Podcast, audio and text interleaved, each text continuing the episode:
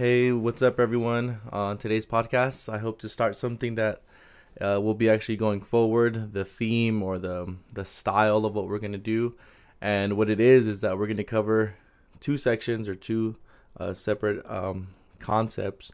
And the first one's gonna be uh, looking again at the Old Testament through the lens of Christ, how the law of Moses gives us a shadow of Christ and gives us insight to who God is how he was working even to bring about Christ and to reveal his heart. And uh, as even the confession says by farther steps. So that'll be part one and it'll be kind of quick just a quick recap. And then we'll be going into uh, worldview training. So we have some theological stuff. Obviously everything's theology but some more focused in on biblical theology. Not theology as biblical but biblical theology is getting a theme in the bible and drawing it out to see the conclusions of that theme, obviously like temple theology and stuff like that. And then we're going to go into worldview training and looking at theology, specifically the mission of God.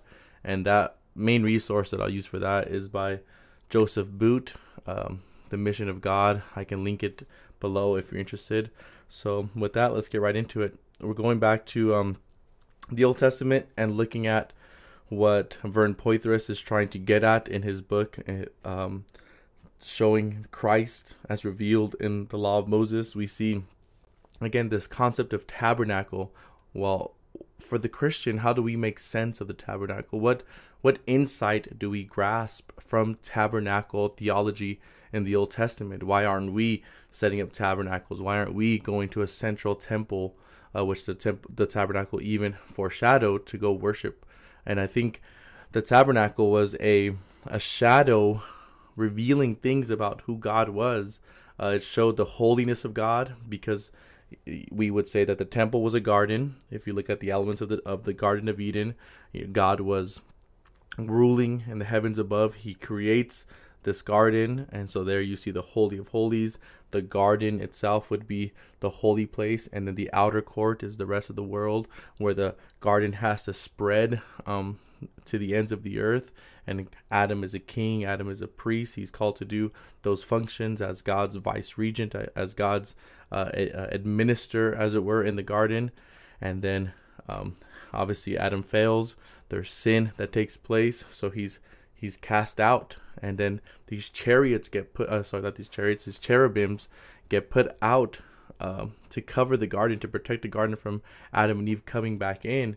So what we see in the temple. You flash forward a little bit, and there's these these uh, cherubim. There's these these these uh, swords that are flaming and spinning, and they're drawn on the veils of the temple, and that is connecting something for us, right? The garden, something happened. They're cast out. There's these cherubim that are set up to block them from going back in. You see the same imagery is used for the temple the exact same uh, protection, as it were, from going to the holy place and the most holy place. And you even see um, them bringing in cedar. That you, you see them bringing in garden-like elements into the temple to get everyone to to remember what it was that they lost in the garden, which is that communion with God, that fellowship with God, that joy of walking with God. So the tabernacle, coming back to the tabernacle, which was a a movable, a a set up and go type of thing. Because remember they're they're walking through the wilderness and they need to be able to have movable worship as it were. So they set up these tabernacles where they go ultimately setting up the tabernacle um, even in paradise. Uh, sorry not paradise the promised land. And that would be a longer term uh, tabernacle that would be set up. But what we see is this tabernacle showed the holiness of God in that God still had a way to get to him and it was through the means of sacrifice. You you see that God is his presence dwelt in the most holy place and he was in the holy of holies and that's where the the, the glory of the Lord was and to get into that as it were it would be granted access by sacrifice by the blood of bulls and goats, by offerings to cleanse themselves to be in his presence. You see the same thing even in Mount Sinai. Uh, only Moses, the high priest, can go to the top.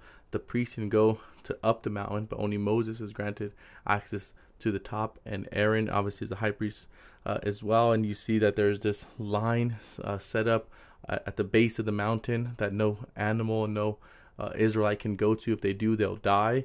So there's the compartments of the temple there, the compartments of the tabernacle there.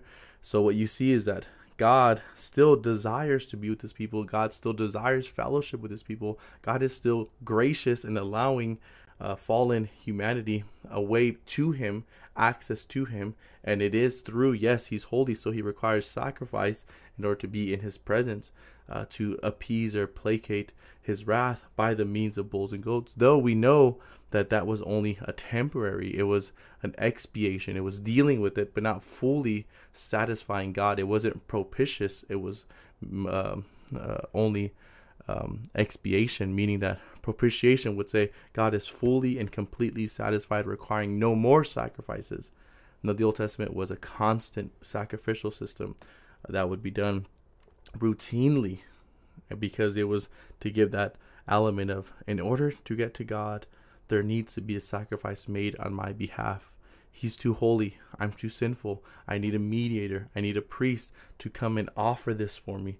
So, how is that prefiguring Christ? Can you see it there? It's simple. We, as fallen humanity, now need to come to the high priest who offers not bulls and goats, but offered himself as the once for all payment for sin over his people. And he himself is our uh, a sacrifice while being our high priest, while being our king, while being our prophet.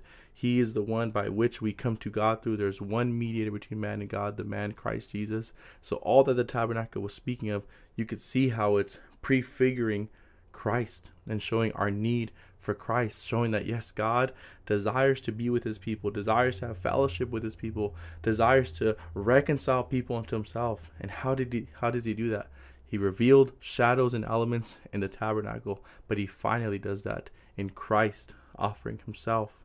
And all this was preparatory. It was helping shape our minds to understand that access to God was going to come through the sacrifice and the shed blood of the perfect Lamb of God, Christ Jesus. So here we see in the Old Testament how we can start making sense of some of this stuff without getting lost in the culture and all of that. It's actually beautiful for the Christian to look at the Old Testament through the lens of Christ. So that's the Old Testament study. And now, changing gears a little bit, we're going to get into um, the mission of God.